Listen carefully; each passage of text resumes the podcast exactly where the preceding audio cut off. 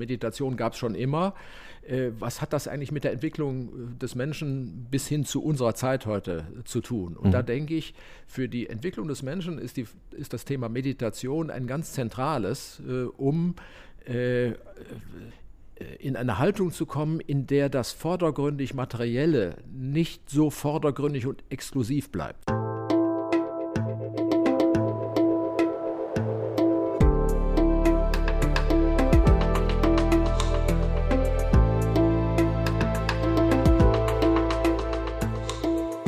Willkommen bei dir, der Seven Mind Podcast mit Impulsen für ein gutes Leben. Für alle, die mehr Achtsamkeit und Gelassenheit in ihren Alltag bringen möchten. Hi und herzlich willkommen im Seven Mind Podcast. Mein Name ist René Träder und das ist eine ganz besondere Folge, denn es ist eine Interviewfolge. Zu Gast ist Paul Kotes, die Stimme der Seven Mind App. Im Laufe der nächsten Minuten werdet ihr auf jeden Fall merken, dass er so viel mehr ist als nur eine Stimme. Paul ist Mitte 70 und hat seit Jahrzehnten nicht nur Meditationserfahrung, sondern auch Businesserfahrung und für ihn ist genau diese Verbindung ganz wichtig, nämlich Achtsamkeit und Meditation sind für ihn keine reine Privatsache, sondern sind auch wichtig in der Wirtschaft, im beruflichen miteinander. Wie lassen sich also diese diese beiden Welten miteinander verbinden. Darüber wollen wir jetzt sprechen. Herzlich willkommen, Paul Kotes. Ja, vielen Dank, gerne. Schön, dass du da bist. Du ahnst gar nicht, wie viele Podcast-Hörer mir immer schreiben und sagen, oh, wir würden total gerne mal ein Interview hören, wo ihr beide redet. So, weil du wirst als irgendwie entspannt wahrgenommen und äh, viele Podcast-Hörer schreiben mir, dass sie auch gerne mal einschlafen, wenn sie meine Folgen hören und dann am nächsten Tag nochmal hören. Und jetzt gab es ganz oft den Wunsch, so, sprecht doch mal gemeinsam was. Super, gut. Dann bringen wir jetzt mal die Zuhörer zum Einschlafen. genau. Und zwar habe ich mir gedacht, ähm, ich bin ja irgendwie gefühlt 14. Ja, gefühlt bin ich auch anders. Also ah. bitte, das gilt nicht. Ich habe sogar einen genetischen Test gemacht, danach bin ich erheblich jünger. Ja, wie alt, was sagt der Test? Der Test sagt 59. Ah, wow. Ja. Und ich hatte mich so gefragt, also du machst ja seit vielen Jahren Meditation, auch mit der Zen-Meditation kennst du dich aus, du bringst anderen Leuten das bei. Und äh, wenn man das so lebt, dann ist es ja nicht nur irgendeine Übung, die man mal abends macht vorm Schlafengehen, sondern dann verändert sich ja das Denken, das Wahrnehmen, ähm, das Verhalten. Und ich habe mich gefragt, wie warst du mit acht Jahren? Was warst du für ein Junge? Ich war natürlich Schüler, klar, ein, ein, ganz unfreundlicher Schüler, weil mir das alles keinen Spaß gemacht hat. Das war ein Phänomen, nachdem, nachdem ich eingeschult war, bin ich am nächsten Tag äh, aus der Klasse nach Hause gegangen und habe gesagt, das mache ich nicht. Mhm. so hat meine Schulkarriere begonnen und so hat sie dann auch irgendwann geendet. Ja. Äh, also ich bin ein miserabler Schüler, mit acht war ich auch nicht besser, aber ich war, ähm, ich war in den bei den Pfadfindern. Mhm. Als Jugendlicher dann? Als Jugendlicher. Ja, und das für längere Zeit. Und das war wirklich eine sehr tolle Erfahrung, weil dadurch kommst du natürlich in eine Natur und äh, auch eine Gemeinschaftserfahrung, die du sonst in der Schule nicht so schnell haben kannst. Mhm. Und wenn man sich so nochmal dein Leben vielleicht so gerade die Anfangsjahre vorstellt, du bist 1945 geboren, der Krieg war gerade vorbei. Und trotzdem hast du später mal gesagt, äh, dass der Nationalsozialismus äh, dich äh, irgendwie lange beschäftigt hat in besonderer Weise und auch vielleicht, du beschäftigst dich ja sehr mit dem Thema Identität, mhm. auch nochmal irgendwie identitätsstiftend, klingt irgendwie komisch im, in dem Zusammenhang, aber irgendwas auf jeden Fall mit dir gemacht hat, mit deiner Persönlichkeit gemacht hat. Da können wir gleich nochmal ein bisschen genauer drüber sprechen, aber schon mal so als Einordnung das Jahr 45. Und außerdem ähm, bist du sehr ländlich, glaube ich, aufgewachsen. Es gab so einen Gutshof, das war vorher mal ein Kloster und du hast mit einem anderen Mädchen zusammen, mit dem du befreundet warst, einen Tierfriedhof irgendwie. Oh, du bist ja gut informiert, ich merke das. Das heißt, was, was waren das alles für Dinge, die du wie du deine Kindheit verbracht hast. Also wenn ich heute zurückblicke, war die Kindheit wirklich märchenhaft. Das habe ich damals noch nicht so empfunden, weil du die Distanz nicht hast, sondern du bist dann in, dein, in deinem Leben ja erstmal Teil des, äh, des Aufwachsensprozesses und der Erziehung mhm. und des Umfeldes erst im Nachhinein hast du die nötige Distanz zu sehen, was war das wirklich. Und dass ich solche Möglichkeiten hatte, wie einen kleinen Tierfriedhof zu konstruieren, eine große Parkanlage, in der wir frei spielen konnten. Also ich hatte erstaunlich viel Freiheiten, vor allen Dingen, wenn man das vergleicht mit, mit Kindern, die heute aufwachsen. Mhm die es mir ermöglicht haben, also sehr viel eigene Erfahrung machen zu können, aber jetzt nicht so als Eigenbrötler, sondern immer auch in, in Verbindung mit anderen Menschen. Das war also ein ganz ungewöhnlicher Glücksfall. Und äh, das äh, brauchte ich aber ein eine lange Zeit, um das wirklich herauszufinden, dass das so war. Mhm. Weil ich äh, zunächst einmal in meiner Kindheit so die üblichen Probleme hatte, die alle Kinder haben. mit den Eltern, mit dem Umfeld, mit der Schule, habe ich ja schon erzählt. Mhm. Und dann kam die Pubertät, du hast schon gesagt, Pfadfinder warst du. Und wenn wir dich jetzt getroffen hätten mit 20, so, was, wen hätten wir erlebt? Was wäre das für ein junger Mann? Naja, da war ich gerade äh, im Beginn meiner beruflichen Karriere.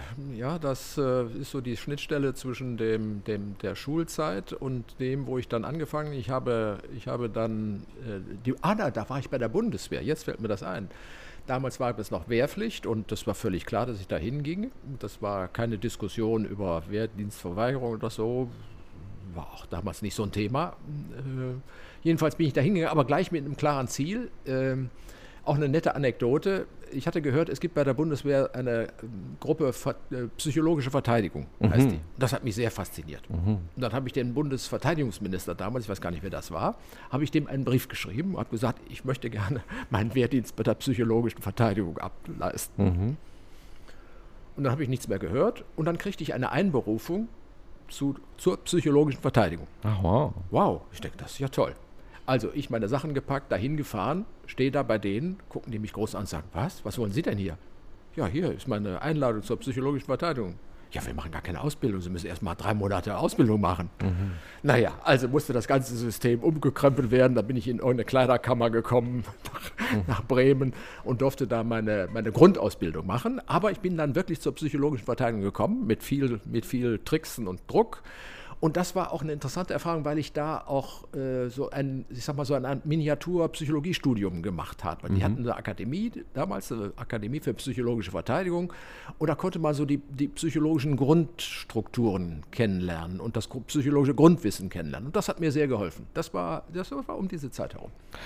Und psychologische Verteidigung heißt, den, den Gegner fertig zu machen, indem man ihn beschimpft? Nee, wie geht Ach, das? Das war, äh, das war offen gestanden eher ein bisschen lächerlich. Also, das war ja in Zeiten des Kalten Krieges, mhm. da war die DDR noch, äh, noch Feindesland. Äh, und ein Teil der Aufgabe war, es wurden also Luftballons, Heißluftballons hochgeschickt. Da hingen so kleine äh, Empfänger dran, Mittel- oder Langwellenempfänger. Und die wurden dann hinter der Grenze, klinkten die sich mit einer Zeituhr, klinkten die sich aus und fielen dann runter. Dann durften die Volksarmisten, durften auf diese Weise so einen kleinen Empfänger kriegen, ah. mit dem sie dann Westradio hören konnten. Mhm. Das war ein Teil der psychologischen Verteidigung.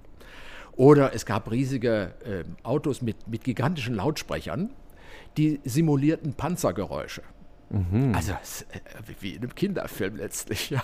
Da wurde also Panzergeräusche simuliert, damit der böse Feind auf der anderen Seite denkt, da kommt ein Armada von Panzern auf uns. Kann man sich heute gar nicht mehr vorstellen, weil alle, jeder weiß, wo was passiert mhm. und wie was läuft durch neue äh, Informationsserien. Aber damals war das noch so sehr konventionell, dass so die, dass so die Bataillone gegeneinander ja. äh, auftreten würden. Okay. Aber trotzdem, nein, es, das ist jetzt so die, die Oberfläche. Es gab da durchaus eine sehr eine sehr kluge äh, Idee, wie man nämlich die Psychologie nutzen kann, um den Gegner zu verunsichern. Also das, was heute im Netz tagtäglich jeden Tag passiert, mhm. war damals konventionell mit klassischen Methoden auch versucht worden. Mhm. Also es ist nicht gemacht worden, sondern es hat sich darauf vorbereitet, mhm.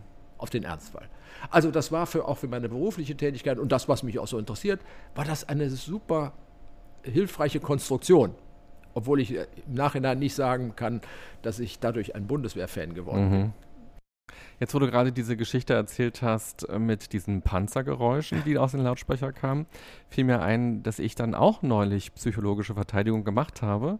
Und zwar jetzt im Sommer war es ja immer sehr warm und die, auch die Nächte waren sehr warm. Und ich wohne in so einem Häuserblock, wo es einen grünen Innenhof gibt. Und da haben Leute bis drei Uhr nachts draußen gesessen und Party gemacht. Und ich konnte nicht schlafen und ich dachte, was tue ich jetzt? Und in, meinem, ähm, in meiner Kreativität und vielleicht auch in meiner Konfliktscheuheit ähm, habe ich eine App rausgeholt, die auf meinem Handy ist, die macht so Naturgeräusche und ich habe Gewitter aus meinem Fenster abgespielt, weil ich hoffte, dass die denken, oh, jetzt zieht ein Gewitter auf, wir, wir gehen ja. jetzt mal, ist ja auch ja. schon 3 Uhr, ja. hat aber leider nicht geholfen. Sehr trickreich.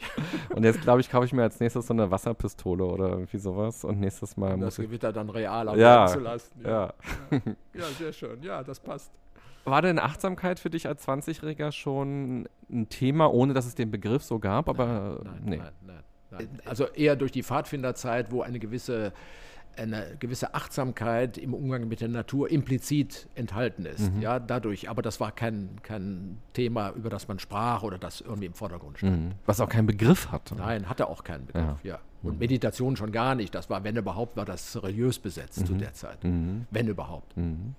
Mit 28 hast du dann gegründet. Äh, du hast ein Unternehmen gegründet. Magst du uns mal von der Zeit erzählen? Na, ich habe zunächst mal eine Ausbildung gemacht als äh, ganz konventionell als Werbekaufmann, mhm. Äh, weil es eine andere Ausbildung gab in dem, in dem Segment nicht. Und in Düsseldorf, in dem, wo ich ja in der Nähe gewohnt habe, äh, gab es sehr viele Werbeagenturen und äh, oder gibt es immer noch. Und es gab vor allen Dingen auch eine, eine durchaus große Agentur, die sich mit Öffentlichkeitsarbeit beschäftigt, also Public Relations äh, und Unternehmenskommunikation. So, und da habe ich dann angeheuert und da eine Ausbildung gemacht als Werbekaufmann, vordergründig, weil es nichts anderes gab. Und äh, habe dann sozusagen gelernt, wie man das Geschäft sozusagen in der Praxis macht. Mhm. Okay. Und daraus hat sich dann ergeben und eine Firma, ein Konkurrent von denen hat mich angesprochen, hey, wollen wir nicht zusammen was machen? Und das passte super gut. Und ich hatte noch einen Kunden, der mitmachte. So, das war die Milchwirtschaft. Das ist mhm. auch noch interessant. War mein erster Kunde. Und so warst du quasi mittendrin im Business und das lief auch ganz erfolgreich, dieses Business. Und dann ist ja eigentlich immer die spannende Frage, warum fängt ein Mensch irgendwann an, sich so ganz bewusst mit Meditation oder mit Achtsamkeit, auch hier wieder Klammer auf, wie auch immer man das nennt, ähm, zu befassen. Und bei dir war es so, mit 32 ähm, hattest du plötzlich eine Tuberkulose und die hat dich total dahingerafft. Und das war für dich diese Erfahrung oder auch diese Irritation, so ich bin beruflich so stark und so erfolgreich, stehe irgendwie mitten im Leben und alles klappt. Und dann gibt es aber sowas Externes plötzlich, was mich so dahin rafft quasi. Mhm. Also das hat schon noch eine Vorgeschichte. Auf dem Gymnasium hatte ich einen Lehrer, der sich mit Meister Eckhart auskannte, mhm. was schon sehr ungewöhnlich war. Und äh, ich habe das damals in, in, in, der Zeit auf dem Gymnasium nicht wirklich verstanden, aber es war eben wie ein Samenkorn, das in mir, in mir war. Und insofern ist jetzt dieses, äh, dieses Ereignis, was du ansprichst, ist jetzt nicht so, so der, der einzige Auslöser gewesen, sondern das war der Moment, wo sich das dann entfalten konnte. Weil Meister Eckhart steht natürlich für viele Aspekte, die wir heute in der Meditation oder in Achtsamkeitsthemen äh, neu wiederfinden. Ja, das gab es alles schon mal. Mhm. Ja, das ist eh so spannend. Es gab alles schon mal. Und man kann ja auch noch weitergehen. Buddha und ja, auch vor Buddha genau. gab es ja auch schon Meditation. Und, und, davor wahrscheinlich auch, nur eben noch keine Bücher, wo man irgendwas reinschreiben konnte darüber. Das ist eh das Spannende so. Man, jeder Mensch entdeckt es für sich irgendwann neu und aha, was gibt's denn ja. da alles? Und ich finde deshalb auch immer so spannend, so geht es mir zumindest, dass ich denke, man darf gar nicht so viel Respekt vor bestimmten Meditationen haben im Sinne von, oh, sitze ich jetzt richtig und mache ich das gerade richtig, sondern man muss es einfach tun und für sich so dann eben seinen Weg finden das zu machen. Ich weiß nicht, wie du das siehst, wenn du das so anderen Menschen beibringst. Na, ich würde nochmal noch mal einen, einen größeren Bogen spannen, ja, der, der das an das anknüpft, was du gerade gesagt hast, nämlich äh, die Frage, Meditation gab es schon immer. Äh, was hat das eigentlich mit der Entwicklung äh, des Menschen bis hin zu unserer Zeit heute zu tun? Und mhm. da denke ich, für die Entwicklung des Menschen ist, die, ist das Thema Meditation ein ganz zentrales, äh, um äh, äh, in eine Haltung zu kommen, in der das vordergründig Materielle nicht so vordergründig und exklusiv bleibt, sondern dass wir auf einmal entdecken können, äh, wie wichtig die andere Seite des Materiellen, das ist das, das Geistige, das Emotionale, das Spirituelle, wenn man das so will, welche Bedeutung das hat. Und das ist der rote Faden, der sich durch die Entwicklungsgeschichte des Menschen hindurchzieht, dass wir dass wir dieses heute äh, ganz offen miteinander teilen können, darüber sprechen können. Ursprünglich war das ein Geheimwissen. Mhm. Das muss man sich immer wieder klar machen. Das wurde nur ausgewählten Personen anvertraut. Und heute sind wir durch die Entwicklung der, der, der, Zeit sind wir dazu gekommen, dass wir jeder kann heute meditieren und diese Erfahrung machen. Und das finde ich von, das ist eigentlich die Sensation aus meiner Sicht. Mhm.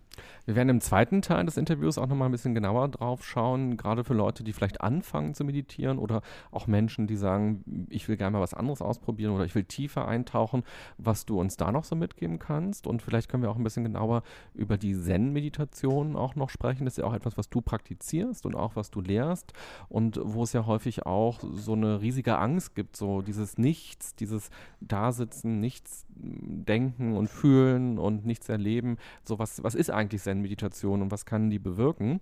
Aber bevor wir in den äh, zweiten Teil kommen, äh, stürzen wir uns noch mal ein bisschen tiefer jetzt hier in den ersten Teil. Ich habe ganz viele Fragen mitgebracht und du kannst ja mal nacheinander ein paar dieser Zettel ziehen und dann mal schauen, was das Schicksal dir für Fragen hier ranschwemmt. Oh Gott, ich liebe diese, ich liebe diese Methode. Wie tust du dir etwas Gutes? Ja, da kann ich leicht drauf antworten. Na dann mal los. Indem ich jeden Morgen aufwache und versuche, gute Laune zu haben äh, und ein bisschen zur Stille zu kommen, zur Ruhe zu kommen, indem ich sehr darauf achte, dass es meinem Körper gut geht, äh, sehr darauf achte, dass ich, äh, dass ich auch mental nicht zu viel Mist produziere. Ähm, ja, ich passe einfach auf.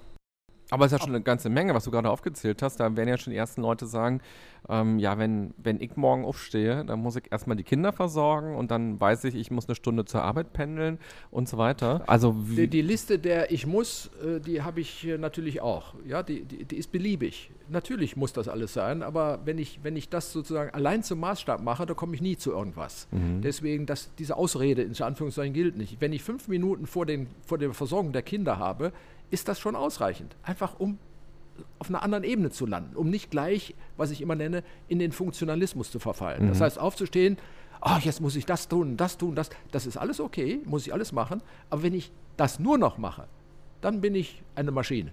Mhm. Und das führt dazu, dass viele Leute sich auch unwohl fühlen, sich nichts Gutes tun, sondern nur die Pflicht erfüllen. Wie sind das? Du hast gerade gesagt, wenn ich morgens aufstehe, dann versuche ich mir erstmal selbst gute Laune zu machen. Gibt es Tage, wo du so wach wirst und denkst, was für ein beschissener Tag, heute habe ich drei ätzende Termine, auf die ich gar keinen Bock habe?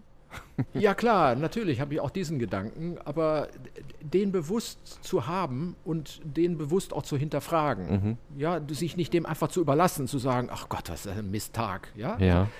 Das programmiert nämlich den Tag, dass er wirklich Mist wird. Mhm. Das heißt nicht, wenn ich mir jetzt sage, ich hinterfrage mal diesen unangenehmen Termin oder diese Serie von Terminen oder den Stress, der da ansteht, dann bekomme ich, bekomme ich eine andere, äh, eine andere Distanz dazu ja, überlasse mich nicht dem Negativen, was da drin steckt. Mhm. Natürlich ist es dadurch nicht weg. Der Stress ist nicht weg. Ja, und der unangenehme Termin, der auch mal sein mag, ist dadurch nicht weg. Aber er kriegt eine andere, äh, eine andere Leichtigkeit. Ja, er ist nicht so dominant. Mhm. Kannst du es noch ein bisschen genauer erklären, wie du das machst? Also versuchst du dann dir zu sagen, okay, ich habe heute diese drei ätzenden ähm, Termine, aber das Gute an diesen Terminen ist auch, oder auf dem Weg dahin versuche ich tief durchzuatmen. Also wie gehst du konkret bei sowas vor? Naja, das ist ja eine Frage der Disziplin, die wir mit unseren Gedanken haben. Ja, wenn ich einen gedankenfreien Lauf lasse, so denkt euch, was ihr wollt, passiert genau das. Mhm. Ja, dann setzen sie fest, dann bestätigen sie sich auch, dann sagen die mir ja auch, siehst du, ich habe recht gehabt. Mhm. Das ist ein ganz Misttag, da geht alles schief. Mhm. Ja, kennt jeder ja, wo, wo, ich so das Gefühl, geht, passiert mir auch schon mal. Und dann merke ich aber, du, das ist auch eine Frage der Gedankendisziplin, zu sehen, womit beschäftigt sich mein Hirn. Und wenn ich das de, sich selbst überlasse, passiert das auch. Das ist aber eine viel Übung. Das klingt jetzt so schön leicht, aber das braucht wirklich viel Übung, weil die Herausforderung, sich mit kritischen Fragen und Themen auseinanderzusetzen äh, und die dann gleich als als dominant zu erfahren, die mhm. ist sehr groß. Mhm. Ja, umgekehrt gibt es ja auch Leute, die versuchen, sich was schön zu denken, was auch nicht so gleich funktioniert. Aber zu, einfach zu sehen, dass die Gedanken nicht ultimativ das sind, was sie uns, uns zu sagen versuchen, mhm. sondern es sind Gedanken zunächst einmal. Mhm. Das zu erkennen, das zu durchschauen, dann sehe ich nämlich auch, was sozusagen das Umfeld ist, was da vielleicht noch an, wie du gesagt hast, an Positiven dahinter stecken kann mhm. oder an neuer Erfahrung. Und dann kriegt das eine ganz andere Relativität dann ist das nicht mehr so, ah, scheiß Tag. Darf ich das sagen? Na klar. Okay. Ja. ja, sondern dann ist das eine unangenehme Erfahrung, aber es hat auch einen Erfahrungswert. Mhm. Mhm. Ja, dann ist es nicht nur, bin ich nicht nur in Abwehr. Mhm. Und dann passiert es eben häufig, dass ich leichter erkenne, dass dieser, äh, dieser unangenehme Tag auf einmal seine Sinnhaftigkeit entwickelt. Mhm.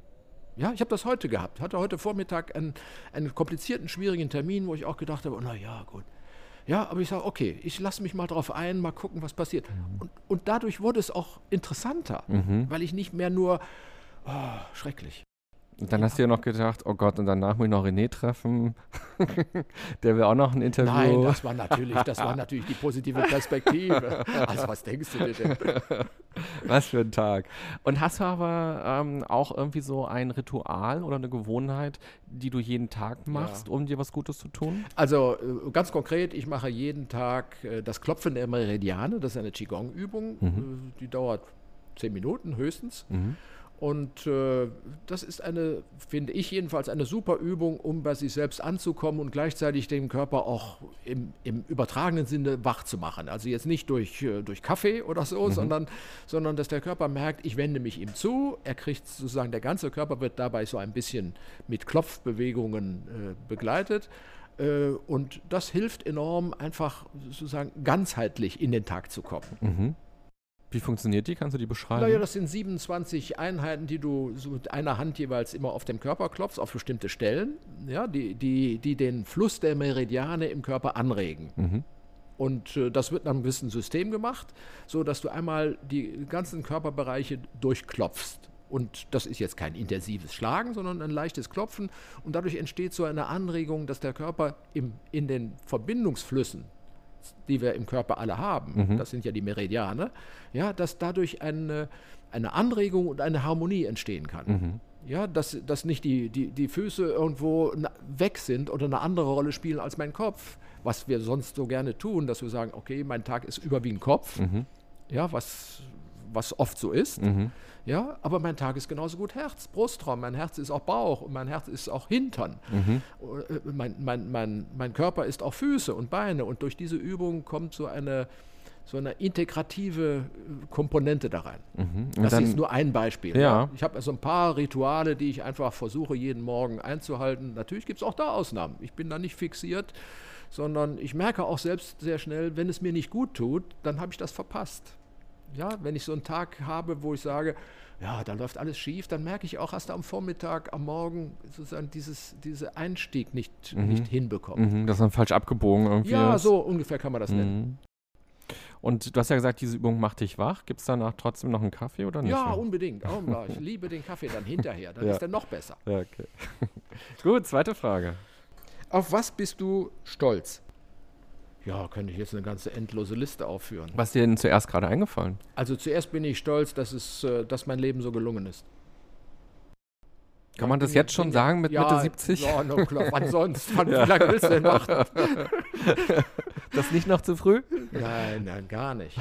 Gar nicht. Ich hätte es schon viel eher sagen müssen. Ja. Und erkennen müssen. Mhm. Ja, also das ist, äh, nein, nein, nein, nein, das musst du nicht im Sterbe, auf dem Sterbebett sagen. Na, natürlich gibt es viele andere Sachen. Ja, ich bin beruflich stolz, was ich da alles, was da alles gelungen ist. Nicht in dem Sinne, was ich erreicht habe, sondern was da gelungen ist. Ja, ich bin, bin persönlich stolz. Ich habe viele Jahre eine wunderbare Ehe geführt. Äh, also ich habe tolle Kinder. Äh, also ich bin extra, es gibt so viele Sachen, auf die ich stolz bin, ich mich manchmal schäme, darüber zu sprechen, weil, weil das so aussieht, als wollte ich mich da jetzt besonders wichtig machen und weil viele eben über, über das reden, was sie alles nicht geschafft haben. Ja, also Woran machst du denn gelungenes Leben fest? ja, dass ich mich stimmig fühle. Mhm. Dass ich das Gefühl habe, dass das Leben ist in einem bestimmten Fluss, äh, der ich bin, dieser Fluss. Und das ist also keine statische oder fest programmierte Angelegenheit, sondern das Leben ist ja, und deswegen finde ich das Bild des Flusses sehr, sehr schön, ist ja eine sehr lebendige und letztlich auch unberechenbare Sache. Aber es ist trotzdem auch, äh, hat ein hohes Maß an, an Beständigkeit und äh, Schlüssigkeit. Mhm. So wie ein Fluss eben auch. Der fließt, der fließt zwar auch, wie er will, Mhm. aber nach bestimmten Regeln. Der fließt nicht völlig chaotisch. Mhm. Ja, und so ist das Leben auch. Und das zu erkennen, dass wir, dass jeder seinen eigenen Fluss des Lebens hat, das finde ich unglaublich wichtig und beglückend, weil wir dadurch erst zu einer, einer, einer positiven Haltung zu unserem ganzen Lebenslauf haben. Natürlich habe ich auch im Leben unendlich viele schwierige Stellen gehabt und da hilft auch das Flussbild. Ja, auch ein Fluss fällt mal ein Wasserfall herunter. Das ist für den Fluss nicht angenehm, mhm. sage ich jetzt mal. Ja, da einfach runterzufallen. Und so ist das auch im Leben auch. Wenn du irgendeine Krise hast, du hast ja eine angeschnitten, ja, das ist erstmal nicht angenehm, aber es gehört zum Besonderen des Flusses, des Fließens dazu. Ja. Welche Krise habe ich angeschnitten? Ja, meine persönliche Gesundheitskrise. Ach, die Tuberkulose, ja, ja genau. Ja, das. Naja, und du hast irgendwann mal auch einen äh, Verlag gekauft, der dann äh, insolvent gegangen ist. Und was lachst du? Ja, weil das ist so, so klassisch. Und das ist ja auch, da ist der Fluss, weiß ich nicht, über die Ufer getreten ja, oder wie auch immer. Das war Chaos, das war wirklich Überschwemmung, äh, jetzt mal finanziell im umgekehrten Sinne. Ja. Ein trockenes Flussbett. Ja, das war völlig vertrocknetes mhm. Flussbett, ja, wo du das Gefühl hast, jetzt ist zu Ende, jetzt schaffst du es nicht mehr. Mhm. Also, das war ein typischer Fall, wo ich äh, guter Dinge war, weil ich dachte, du bist beruflich erfolgreich, hatte auch Geld verdient, kauf dir doch diesen Verlag, machst du was draus. Mhm. Und das war ein einziges Desaster was ich vorher nicht gesehen habe. Ein Freund hat mir mal gesagt, ja, kein Wunder, du warst verliebt in die Idee, dann siehst du sowas nicht. Mhm. Mhm.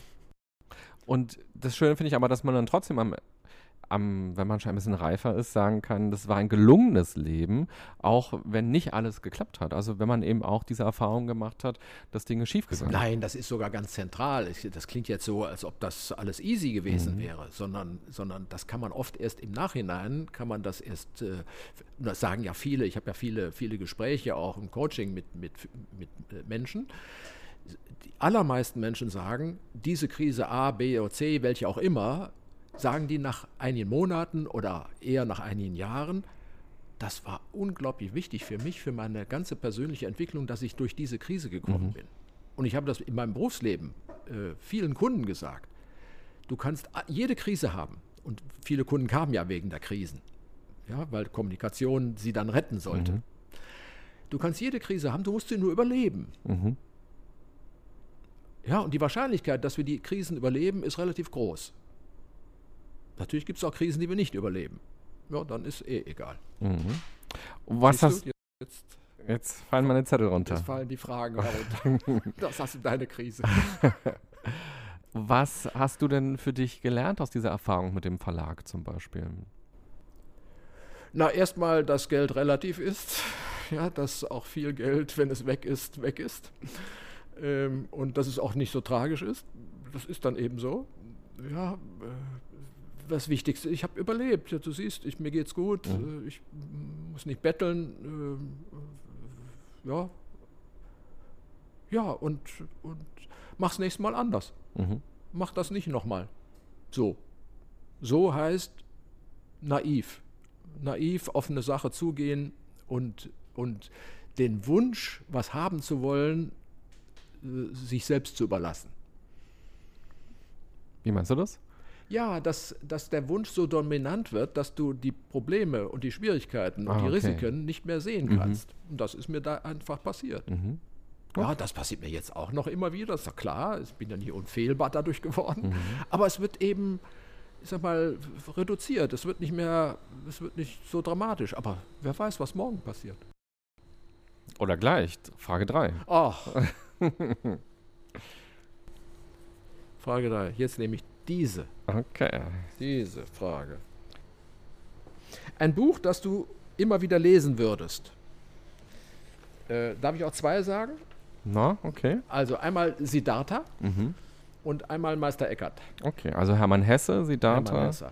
Und warum das? Siddhartha ist so ein Schlüsselerlebnis für alle, die auf dem Weg sind. Äh, da wird das ja beschrieben. Das ist ja die Geschichte von Buddha. Äh, die Heimann Hesse da versucht nachzuerzählen mhm. und das auf eine sehr poetische, schöne Weise. Äh, und deswegen glaube ich, ist das so eine, eine, eine Schlüsselgeschichte, weil sie eben für so eine Erweckungserfahrung, äh, die wir irgendwann alle machen, machen, glaube ich, kann man sagen, sehr wichtig ist. Und das wird da einem so, so auf so eine schöne Weise, wird das in dieser Geschichte von Siddhartha, von Hermann Hesse, wird das einem präsentiert und beigebracht. Mhm. Und glaubst du wirklich, jeder macht so eine Erweckungserfahrung ja, in seinem Leben? Ja. Mal, mal kleine, und mal dramatischer. Bin ich sicher. Was verstehst du denn unter Erweckungserfahrung? Naja, dass wir, dass wir äh, irgendwelche Fixierungen, die wir vorher mit uns gebracht haben, hinter uns lassen und auf einmal sehen, äh, der Horizont, äh, in dem ich mich bewege, ist viel, viel größer, als ich bisher gedacht habe. Mhm. Das ist eine Form von Erweckung, dass ich auf einmal sage, ja, das ist, es ist nicht so limitiert, wie ich das vielleicht bisher gedacht habe. Mhm. Und, Und das macht jeder, wenn du auf einem, wenn du zum ersten Mal auf einem hohen Berg stehst, ja. ist das eine Form von Erweckungserfahrung, ja? Oder am Meer. Und kannst du dir aber vorstellen, dass es Menschen gibt, die sowas nie in ihrem Leben haben? Ja, tragischerweise gibt es solche Menschen wohl. Äh, ich habe das Glück gehabt, dass ich nicht so viele davon kennengelernt habe, die, die nicht bereit wären, so eine Erfahrung machen zu wollen. Mhm. Das ist ja auch ein großer Unterschied. Mhm. Aber es gibt natürlich Menschen, die sind so, so tragisch verwickelt in, in ihrer Biografie, in ihrem Umfeld, in ihren Abhängigkeiten, dass die Chance, dass sie eine Erweckungserfahrung machen, relativ gering ist. Aber die Chance ist auch da, da. Und da gibt es eben ja auch viele Beispiele für, dass Mhm. selbst Leute, die wirklich am Ende sind, irgendwann doch, wo es Klick macht. Mhm. Weil, wenn man oben auf dem Berg ist, muss man auch hingucken, um, um die Landschaft zu sehen. Ich glaube, es ist noch was anderes. Es- Es guckt einen selber an. Du brauchst da gar nicht viel zu tun. Du musst Mhm. nicht hingucken, Mhm. sondern du wirst, das ist ja das Besondere daran, an dieser Erweckungserfahrung, dass du es ja nicht machen kannst.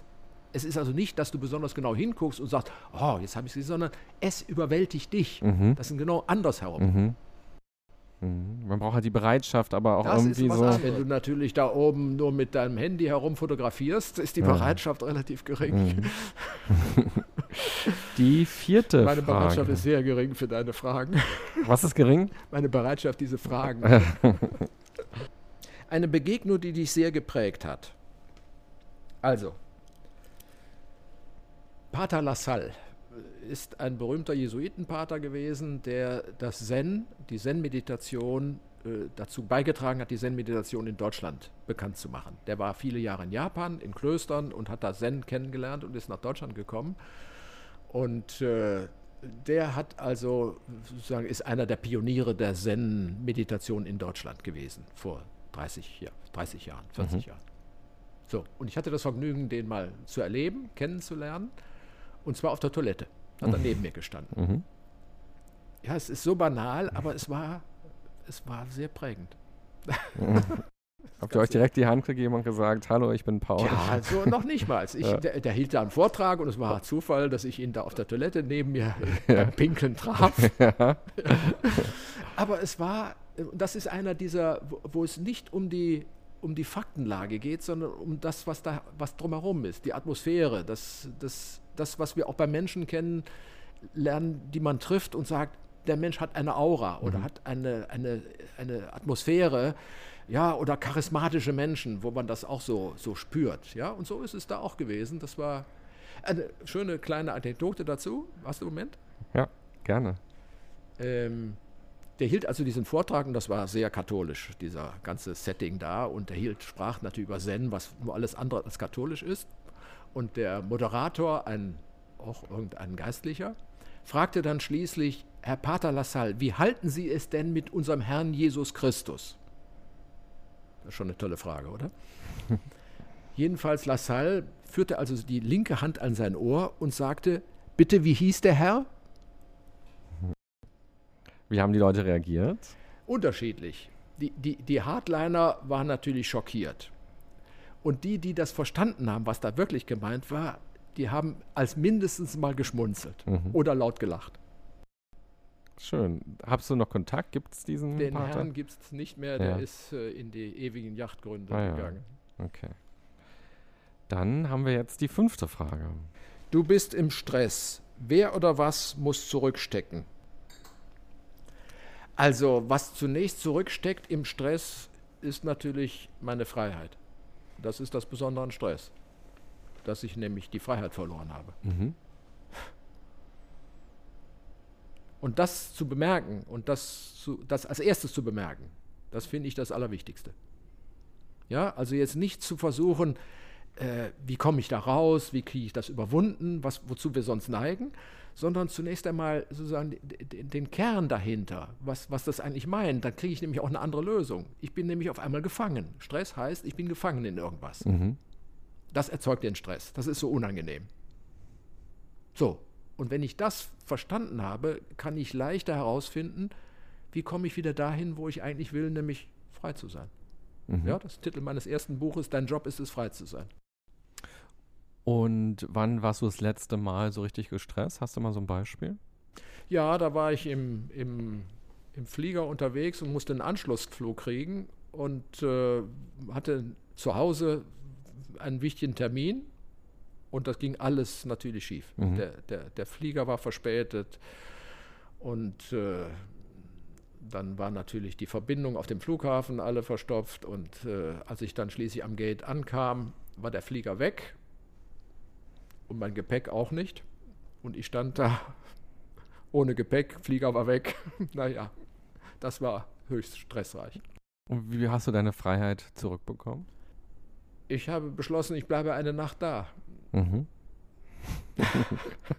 das war in Madrid. Bin ich eine Nacht in Madrid geblieben. Da gibt es überall Hotels am Flughafen. Mhm. Ja, die sind auch nicht so teuer. Und dann bin ich eine Nacht im Flughafen geblieben und habe gemerkt, wow, das war super gut, gute Idee. ja, bin am nächsten Morgen ganz gemütlich nach Hause geflogen. Mhm. Ja, klar, der Termin war weg, der war aber eh weg. Und deinen Koffer hast du noch bekommen? Der Koffer kam dann nach drei Tagen. Schön, dann Frage 6, die vorletzte Frage. Meine früheste Kindheitserinnerung. Real oder, oder sozusagen empfunden? Hm, ist ja so ein Mix häufig, oder? Ja. Meine früheste Kindheitserinnerung, das ist eine interessante Frage. Wo wäre denn jetzt der Unterschied zwischen real und, und ähm, empfunden? Naja, real erinnere ich mich an Szenen. Mhm. Und äh, irre, also nicht real, nicht irreal, nicht real erinnere ich mich an Empfindungen, Gefühle. Ja, und welches Gefühl, welche Empfindung? Und das Gefühl, äh, nicht gut gewickelt zu sein. Mhm. Ja, das äh, ist mir in den letzten Jahren immer konkreter geworden. Mhm.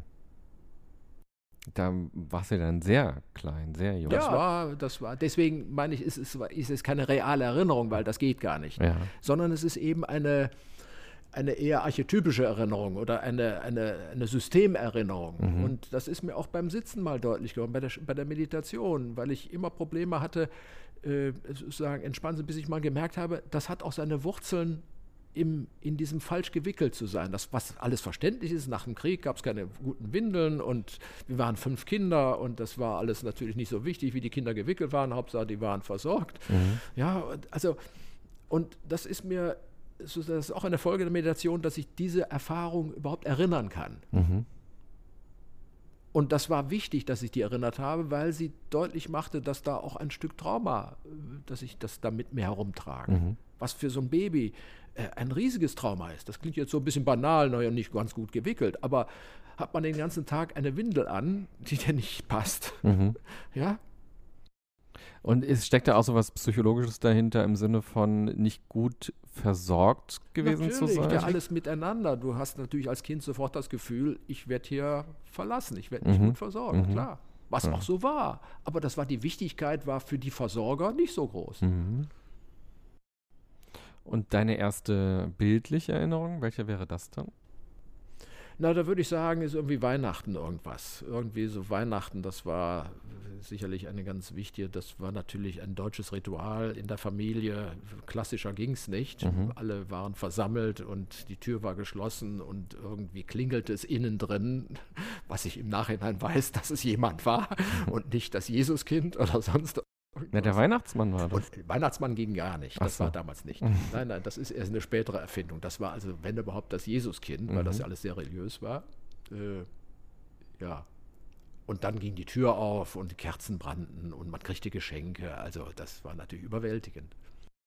Und weißt du noch so ein Geschenk aus den Kindertagen? Ja, da habe ich eine gute Erinnerung dran. Ich habe mir äh, damals ein, äh, einen Rekorder gewünscht, mit dem ich Aufnahmen machen konnte. Das war noch mit Band, ein Tonbandgerät, mhm. mit Bändern, also mhm. diesen, diesen Rollen. Kennt, vielleicht erinnert man sich noch dran, ich weiß gar nicht. Heute gibt es sie gar nicht mehr. Doch in großen Studios gibt es sie noch hier.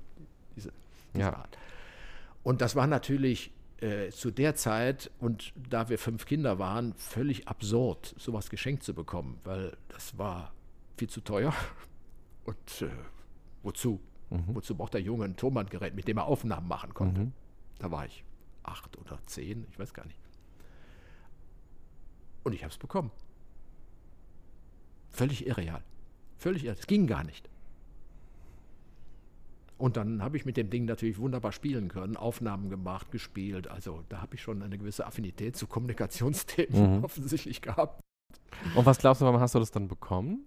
Gibt ja mehr Gründe, warum du es hätte nicht bekommen Ja, das gibt es äh, eigentlich nur Gründe, warum ich es nicht bekommen hätte. Ich habe es bekommen, weil ich es weil nicht haben musste, sondern weil es wichtig für mich war. Mhm. Also deine Eltern haben es erkannt. Die haben das nicht intellektuell erkannt, sondern das war irgendwie, haben das gespürt und äh, ja, ja, erstaunlicherweise. Ich glaube nicht, dass sie das so ganz bewusst gemacht haben, sondern das war, die haben sich hier auch gefragt, warum schenken wir dem Jungen da so ein teures Gerät? Mhm. Ja, was macht er damit dann so? Nee, das war, glaube ich, nicht so das Problem, sondern ah. es war eigentlich eher so, so sozusagen die, die, Gerechtigkeit auch den anderen gegenüber. Mhm. Okay, dann kriegst du jetzt von mir die letzte oh Frage. Mein Gott, was ich hier alles erzähle aus meinem Leben, das ist ja ein Roman. Die letzte Frage. Camping oder Luxushotel? Nein, das ist ja nun einfach. Klar, Luxushotel.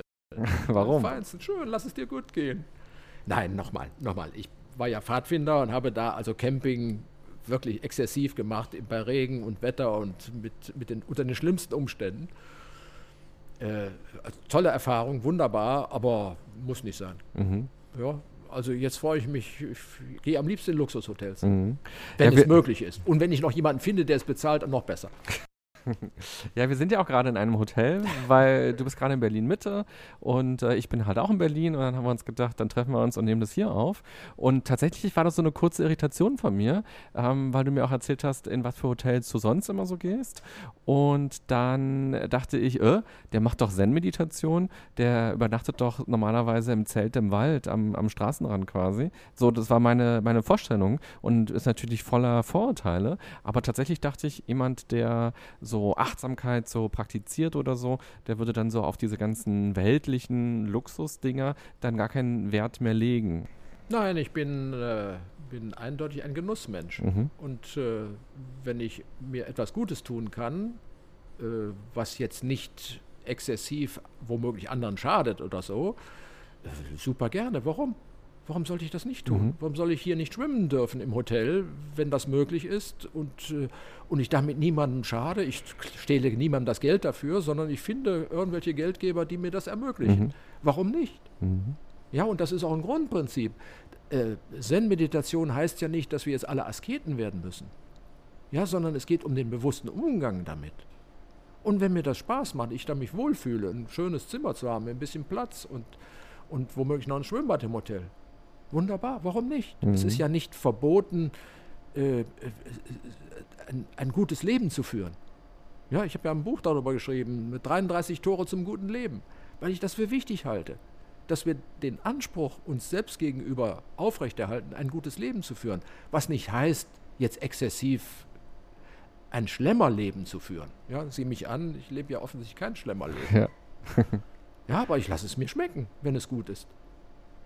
Mhm. Ja, deswegen ist immer eine Frage des Umgangs, wie ich damit umgehe. Ob, ob das sozusagen sich verselbstständigt und ich dann sozusagen in Luxussucht abdrifte oder ich, wenn ich äh, irgendwo in einem Meditationszentrum unterwegs bin, schlafe ich auch in kargen, simplen Zimmern, ja, die dir vielleicht deinem Vorurteil näher kommen. Und angenommen, ich hätte jetzt Buddha getroffen für den Podcast, hätte den interviewt in was für ein Hotel hätte ich den getroffen? Hätte, wäre der jemand gewesen, der gesagt hätte, ah ja, nee, wenn da ein tolles Hotel ist, dann will ich auf einem weichen Bett mit einem tollen Frühstücksbuffet schlafen? Oder hätte der gesagt, nee, ich will nur auf dem Strohbett immer schlafen, um quasi mich und meinen Körper zu spüren und nicht abgelenkt zu sein von all den tollen Sachen drumherum? Also ich war ja auch in Indien und habe da auch äh, solche Asketen getroffen äh, und muss sagen, das fand ich jetzt kein überzeugendes Konzept. Die wurden gehalten wie, wie Tiere im Zoo. ja, weil die nur bestimmte Dinge essen dürfen, sich bestimmte Waschrituale unterstellen und wenn die rausgehen, sie dürfen nicht überall hingehen, weil da Tiere sein könnten, die sie tottreten. Also das ist, das ist voller, äh, voller Hemmnisse und Hinderungen und, und Verklemmungen auch. Äh, und ich glaube, dass Buddha eher dazu neigen würde, zu, der war ja Prinzensohn, also mhm. der kommt ja aus einer, aus einer Luxuswelt, kam er heraus, dazu neigen würde zu sagen, sieh zu, dass du da eine gute Balance hinbekommst. Ja, der Dalai Lama sitzt auch nicht im Zelt, wenn er in Deutschland zu Besuch ist, sondern ist im Hotel in einem, in einem guten Zimmer. Mhm. Und das finde ich auch legitim, ist in Ordnung. Warum nicht? Ja, wo, wo ist der tiefe Sinn, sozusagen auf dem Holzbrett zu schlafen? Mhm wenn ich das nicht als für mich als Übung für einen bestimmten Zweck unbedingt haben möchte. Warum? Mhm. Ich schlafe zu Hause auch nicht auf einem Holzbrett. Was? Ja, hast du gedacht? Na, so ein Nagelbrett dachte ich immer. Würdest ja, das würde ich gerne mal ausprobieren. Ja? Okay. Gut, wir gucken gleich äh, in den zweiten Teil im Interview nochmal ein bisschen genauer auf Meditation, auf Achtsamkeit, auf die Zen-Meditation auch. Und vielleicht kannst du uns auch nochmal ganz viele Sachen mitgeben, wie man sich dem nähert und wie man das lebt. Am Ende würde ich nochmal den Bogen jetzt schlagen zum Anfang. Da habe ich ja gesagt, du bist jetzt Mitte 70. Was hast du schon alles gemacht? Haben wir schon mal so ein paar Einblicke jetzt gegeben man hat ja im, im, im Laufe des Lebens an verschiedenen Punkten immer so Themen, Lebensthemen oder manche würden auch sagen, so Baustellen, Dinge, die sie bearbeiten müssen oder so. Was würdest du denn für dich jetzt sagen, so mit Mitte 70? Was ist so dein Lebensthema gerade? Naja, es ist ja, wie du gesagt hast, äh, hat man im Leben immer bestimmte Phasen, die von, von Schwerpunkten geprägt sind. Ja, das ist eben in der Kindheit musst du sehen, wie du erwachsen wirst, wie, mhm. du, wie du das hinkriegst. In der Schule musst du sehen, wie du damit klarkommst, im Studium äh, und im Berufsanfang und dann kommt Familie. Du hast also immer bestimmte Schwerpunkte, die sich einfach durch die, durch, durch, sozusagen durch die Biografie ergeben. Mhm. Äh, und in, ab einem bisschen Alter ergibt sich der Schwerpunkt, wie gehst du mit dieser Phase bis zum möglichen Ende um, mhm. wann immer das sein wird. Mhm. So, und das äh, treibt mich auch durchaus um, wie, wie kriege ich den, wie kriege ich das Ende hin? Mhm. Mhm. Oder wie kriegt es mich hin? Mhm. Ja, ist doch logisch, ist doch naheliegend. Ja, ich muss nichts mehr erreichen im Leben. Ja, aber wichtig finde ich es, dass, dass, wir, dass wir das Leben nicht einfach so verplempern mhm. und, und, oder in Defensive sind und sagen, ah, ich muss jetzt nur sehen, dass ich überlebe, mhm. dass ich keine Krankheiten kriege, dass, sondern, sondern dass ich dem Leben sozusagen die Lebendigkeit lasse und zu sehen, wann es mir die Lebendigkeit auch auf natürliche Weise vielleicht nimmt. Mhm. Ja, und das finde ich eine, eine, eine wichtige Phase, die mich nicht daran hindert, gern zu leben.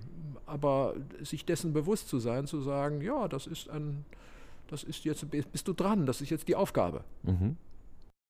Ja, vielleicht können wir im zweiten Teil auch nochmal da ein bisschen genau drauf schauen. Jetzt hast du gerade gesagt, du musst nichts mehr erreichen. Willst du noch was erreichen? Ja, ich habe viele Interessen, viele Sachen, die mich, äh, die mich bewegen, wo ich auch was, was helfen möchte, dass sich in der Welt was bewegt, weil mich vieles auch sehr betroffen macht. Ja, es, wir brauchen uns ja nur umzuschauen. Es ist ja nicht so, dass wir in irgendeiner heilen Welt leben, sondern, sondern es gibt so viele beliebige Themen. Und die Frage ist, wie gehen wir damit um? Ja, da, da, da gibt es ja auch zwei Ebenen. Da gibt es die Ebene, wo ich praktisch was tun kann aber wenn ich viele der Probleme, die wir in dieser Welt haben, sehe, da kann ich praktisch gar nichts tun. Mhm. Ja, und das ist ein erstmal ein unangenehmes Gefühl. Mhm. Und wie gehe ich damit um? Wie gehe ich mit diesem, was kann ich, ich war gerade in Afrika, ja, und da siehst du, die Probleme sind so hautnah und auch die Ausweglosigkeit ist so, so bedrückend und auch so berührend dann manchmal. Mhm. Äh, was machst du damit? Ja, was machst du damit? Gehst du da hin und sagst, ja, schade, haben die Pech gehabt, ist so. Und da, da sind wir wieder beim zentralen Thema. Da kommst du auf Meditation, nämlich die Betroffenheit zuzulassen, auch wenn ich keine Lösung habe, um es zu verändern. Mhm. Und das ist mir sehr wichtig, diese, dass wir auf diese Ebene kommen, zu sagen, ich kann, äh, ich kann die ganzen Probleme der Welt, die, die, die, die betreffen mich auch und ich halte diese Betroffenheit offen, ohne dadurch jetzt in Verzweiflung zu geraten, sondern ich sehe, ja, es betrifft mich, es rührt mich auch an, vieles, aber äh, es hilft nicht, wenn ich jetzt das ignoriere oder versuche wegzudrängen, sondern es in einem positiven Sinne offen zu lassen, dass es sich ändern kann. Mhm. Ich weiß nicht, ob das verständlich mhm. genug ist. Mhm. Ja, das ist das, das, dass wir die Option zum Guten, was immer das meint, in Anführungszeichen, mhm. immer offen halten. Mhm. Paul, vielen Dank für den ersten Teil des Interviews bis hierher. Wir hören uns gleich wieder im zweiten Teil.